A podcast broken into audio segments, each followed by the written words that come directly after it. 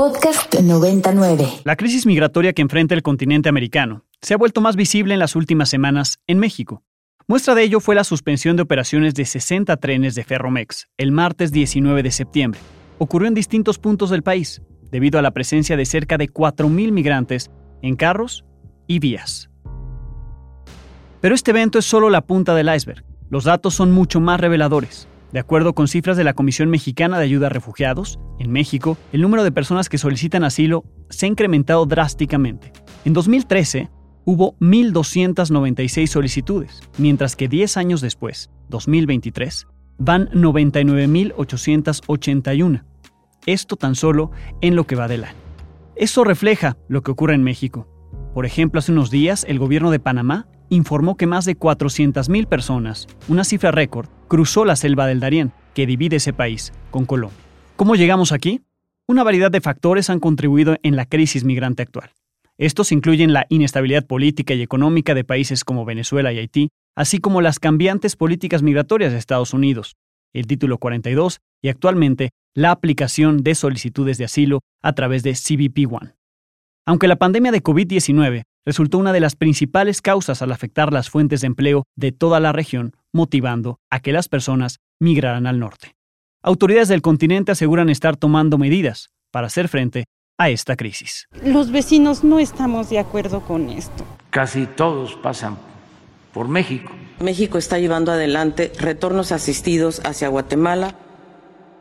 Vamos a tener una reunión, se está invitando a los gobiernos hermanos de estos países. Los estamos invitando a una reunión en México de cancilleres para hacer una revisión de la situación migratoria. Ellos comprenden de que casi todos pasan por México y que nosotros tenemos que cuidarlos a los migrantes, protegerlos. El anuncio del presidente Andrés Manuel López Obrador se dio unos días de haber ocurrido una estampida de migrantes frente a la Comisión Mexicana de Ayuda a Refugiados en Tapachula. Chiapas.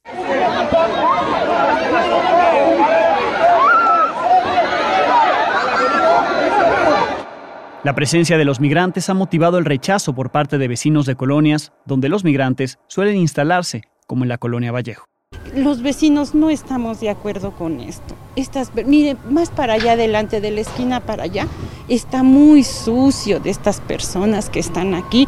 De un momento a otro se soltaron. Una mayor presencia de migrantes en la zona fronteriza de Estados Unidos ha motivado la presión de ese país a México para que frene su tránsito ante la imposibilidad de atenderlos a todos.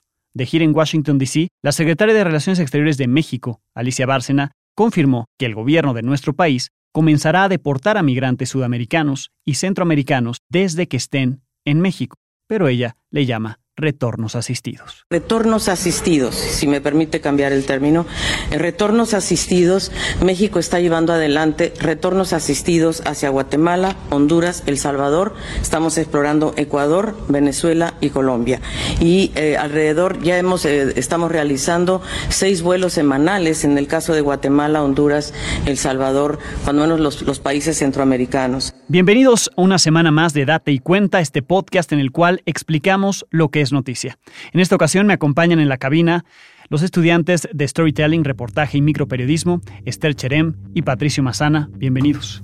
Hola, muchas gracias. Muchas gracias, Alex. Hola, Alex, muchas gracias. Patricio, tú entrevistaste a Margarita Núñez. Cuéntanos quién es ella y qué te platicó de este fenómeno y de esta crisis migratoria actual. Eh, así es, Alex. Eh, Margarita es coordinadora del PRAMI, que es este programa de asuntos migratorios en la Ibero. Y bueno, este programa se especializa sobre todo en la investigación y busca fortalecer la garantía de los derechos para las personas migrantes. Eh, de igual manera, vincula la universidad con albergues y muchos programas eh, a favor de los migrantes y involucra así pues a la comunidad universitaria.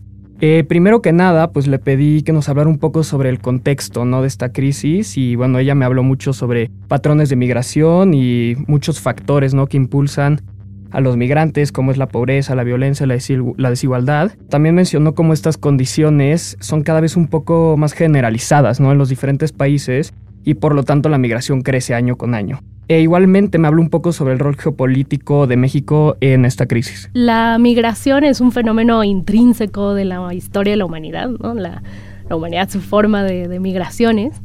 Eh, y lo que vemos en, bueno, actualmente y en los últimos años en México, pues es resultado ahora sí que de las tendencias migratorias que además quienes estudiamos la migración sabemos que vienen estas tendencias desde hace décadas, ¿no? en realidad no es algo nuevo, pero justamente dada la configuración del mundo económica, política, social, eh, cada vez más eh, las personas se ven obligadas a salir de sus países de origen, ¿no? Por temas de desigualdad, de pobreza que se profundizan, pero también por temas de violencia política, violencias de género y eh, cada vez más incluso movilidad asociada al cambio climático, desplazamientos medioambientales y otras causas que justamente, ¿no? Estos factores, digamos, estructurales cada vez se profundizan más, la gente se ve obligada a salir y entonces la migración aumenta, ¿no? Entonces, digamos que ese es el escenario en el que, en el que estamos y que recientemente, eh, sobre todo a raíz de la pandemia, eh, esto se profundizó ¿no? y se aceleró.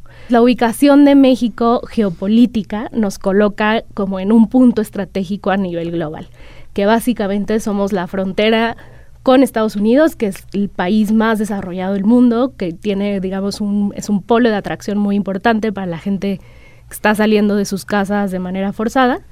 Eh, y por otro lado, pues somos la frontera de Latinoamérica, que de por sí es la región más desigual del mundo y con más, eh, pues sí, problemas eh, económicos, sociales, políticos. Entonces México se vuelve pues el lugar de llegada y tránsito de poblaciones de América, principalmente Centroamérica y Sudamérica, pero también de, de todo el mundo. Al entender un poco mejor el papel de México, me pareció fundamental que Maggie pues, nos hablara ¿no? sobre la reciente detención de estos trenes de Ferromex y por qué se dan este tipo de políticas, ¿no? considerando la serie de accidentes que suceden muchas veces, los cuales hemos visto sobre estos trenes, pues los cuales son utilizados como vías de transporte para miles de migrantes. Esto igual nos llevó a hablar un poco sobre los diferentes peligros a los que se enfrentan, como puede ser el crimen organizado y sobre todo eh, hablamos acerca de rutas peligrosas que los migrantes enfrentan en su paso por México. Recibimos un montón de flujos migratorios, pero también Estados Unidos ejerce una presión importante en México para que México contenga la migración. Y esto es lo que le llamamos la externalización de la frontera de Estados Unidos a México, que es básicamente México se vuelve la frontera, ¿no? Entonces, en ese sentido, eh, digamos, las políticas migratorias que se implementan en México han buscado, de una cierta forma, contener el flujo migratorio. Dado que ha habido un bloqueo muy fuerte en los últimos años para que las personas no accedan a documentos de regularización migratoria o al procedimiento de solicitud de refugio en México. Las personas no tienen documentos y también ha habido una acción que ha implementado pues, las autoridades en México vía las empresas de transporte privado, que es eh, insistir con las empresas de transporte privado que no vendan eh, boletos de transporte si las personas no tienen documentos para comprobar una estancia regular en el país, lo cual es ilegal, ¿no? Las empresas privadas no pueden ejercer ese control migratorio, sin embargo sucede. Entonces, de manera cotidiana, las personas migrantes a lo que se enfrentan es justo a tener una necesidad muy grande de moverse, no poder regresar a sus países de origen porque no tienen condiciones para regresar, pero a la vez, eh, pues, enfrentarse a barreras, digamos, burocráticas, políticas y de las autoridades, y entonces se van por rutas cada vez más inseguras. Con las restricciones que han habido en los últimos años, volvieron a usar el tren, la migración ha incrementado y lo que vemos es esto, ¿no? Un montón de gente encima del tren porque es la única alternativa que tienen, y los riesgos que se enfrentan ahí son, pues, pues muy complejos, ¿no? Desde los riesgos físicos, como decías, justo accidentes que pueden eh, derivar en que las personas pierdan un brazo, pierdan una pierna, ¿no? Hay, hay de hecho una asociación de migrantes mutilados por el tren en Honduras, ¿no? Esto te habla de la cantidad de personas que han sido eh, víctimas de este tipo de accidentes. Eh, pero también hay eh, digo, riesgos de seguridad, ¿no? las, las vías del tren también están controladas por grupos del crimen organizado en este país. Entonces también se enfrentan a que durante ciertos trayectos eh, ciertos grupos del crimen organizado les cobran a las personas migrantes por usar el tren, que ni siquiera, digamos, es eh, propiedad de, los grupos del crimen organizado, pero hacen estos cobros. Si las personas no pagan, pues, eh, pues muchas veces las secuestran, ¿no? Hay, pues, reportes de violencia sexual en contra de las mujeres, en fin, un sinfín de riesgos, eh, delitos y violencias que enfrentan justamente por el uso del tren. También hablamos sobre las nacionalidades que predominan en esta ola de migrantes, tanto en el pasado, donde pensé en la migración de personas de Haití, como en el presente que vemos más personas que provienen de Venezuela ella también aprovechó para conectarla con los efectos de la pandemia en los diferentes países. Desde 2017, pero sobre todo con mayor énfasis 2021, una llegada muy importante de personas de Haití que vienen, digamos, como en dos sentidos. Por un lado, personas que vienen directamente de Haití por las condiciones de vida que, que hay en ese país actualmente pero por otro lado personas haitianas que ya habían emigrado a otros países como Brasil, Argentina, Chile, Perú, pero que, digamos, después de vivir dos, tres, cuatro, incluso diez años ahí, pues no encontraron condiciones de, adecuadas para ellas, para sus familias y volvieron a emigrar. Eh, estamos viendo también un montón de personas eh, pues de países como Cuba y Nicaragua que, que, salen por la persecución política, que viven en sus países. Y lo que hemos visto, digamos, un incremento significativo porque ya se ha vuelto eh, incluso a veces la primer nacionalidad eh, por meses, ¿no? Que solicita refugio en México o que se detiene eh, por parte de las autoridades migratorias en México, son las personas de Venezuela.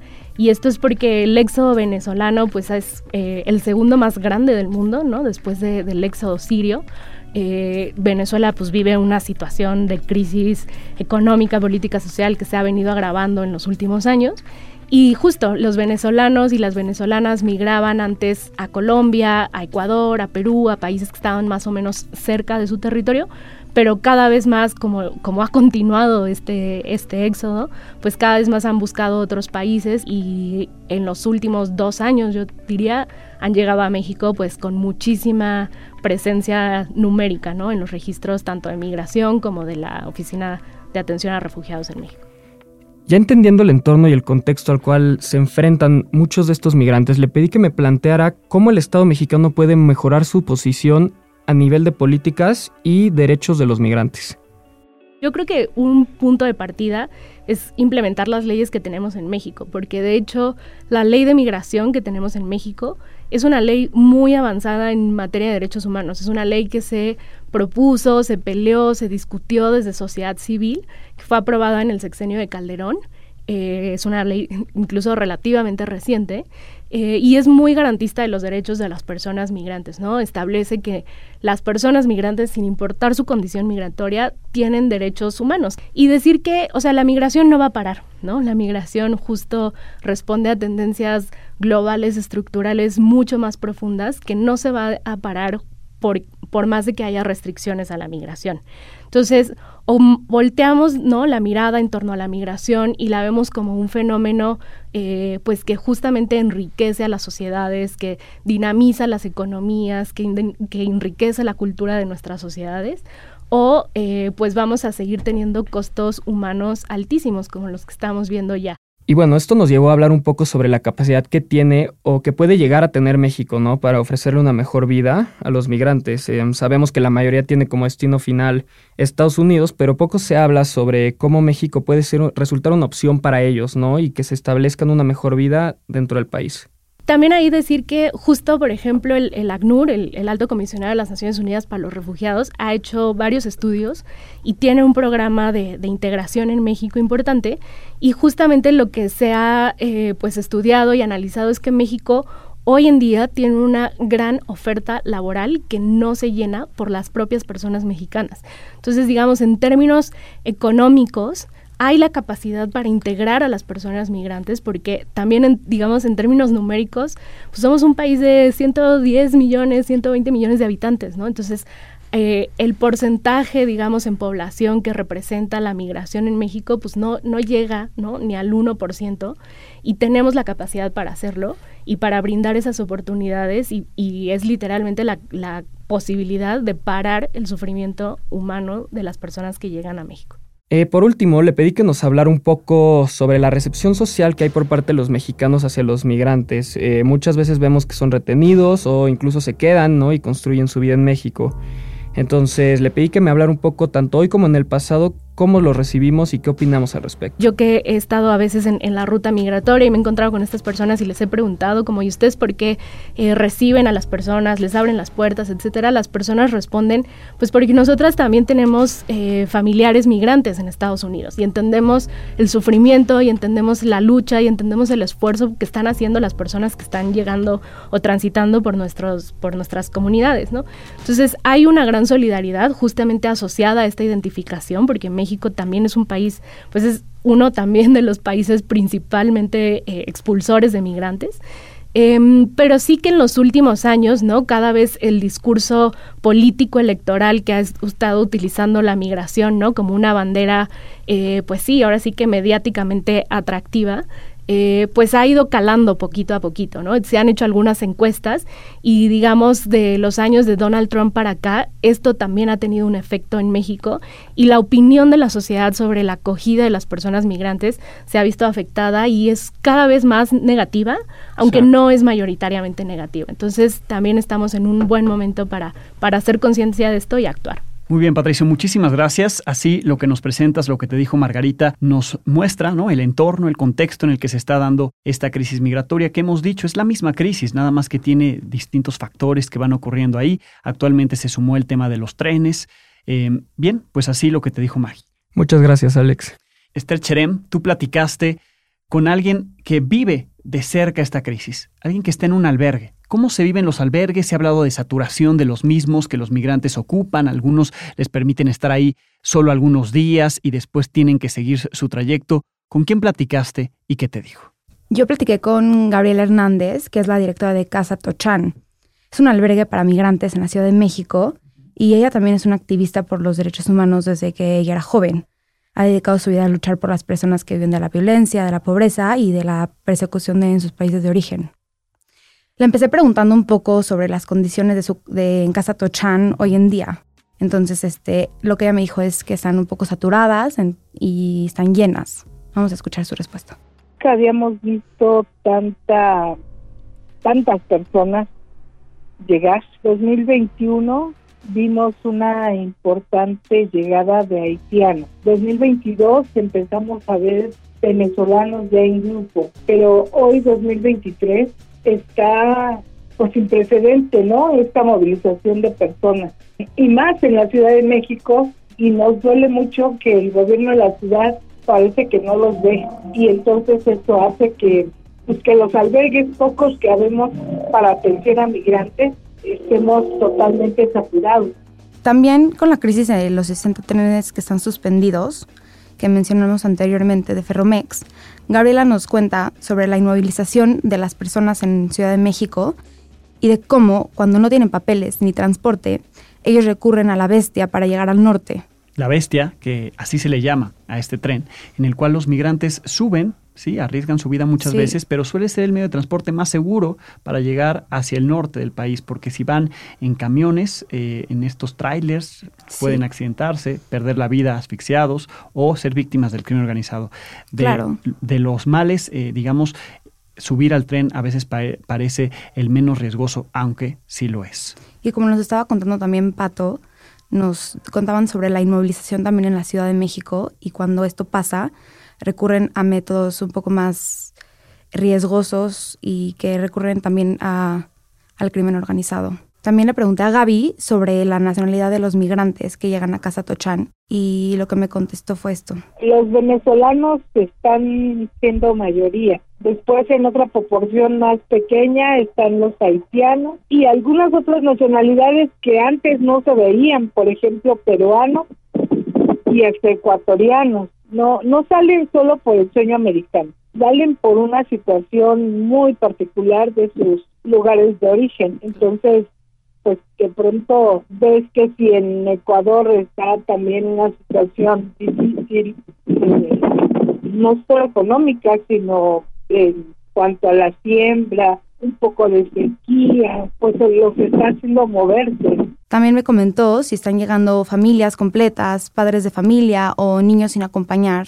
Hoy están llegando familias que llega papá, mamá con los hijos, mujeres con niños, grupos familiares, no no precisamente la familia tradicional, grupos extensos, ¿no? mamá, papá, suegra, y siempre con niños. Como que los albergues no están llegando, no, porque no dudo que haya niños solos. Llegan también mujeres. Hace poco pasó una mujer nicaragüense y decía, estaba muy desesperada porque había dejado a sus hijos, ¿no? Y decía, ya me perdí mucho tiempo. Hablamos igual sobre el crimen organizado y cómo inevitablemente las familias se ven involucradas con la corrupción y están en riesgo. Me dijo qué tan frecuente es el crimen organizado al cruzar la frontera. Los que están en Tochán nos dicen, tenemos que juntar no solo para el pasaje, la comida, sino para la extorsión que nos va a hacer el crimen, perdón, migración, ¿no? Entonces, pues eso te da una idea de, de se está pensando. Gabriela igual nos cuenta lo habitual que son las crisis y la manera en la que las enfrentan dentro de Casa Tochán. Es un trabajo arduo, pero la recompensa es muy grata. Nos estamos manejando de acuerdo a, pues como van resultando las cosas, ¿no? Hace poquito lanzamos un llamado nosotros de auxilio porque porque ya no teníamos o ya no sí capacidad para atender a más personas. Por último, Gaby mencionó el caso específico que recuerda que la marcó personalmente, porque enfatiza la inseguridad tanto en, la, en las calles como psicológica que sintieron estas tres mujeres en México.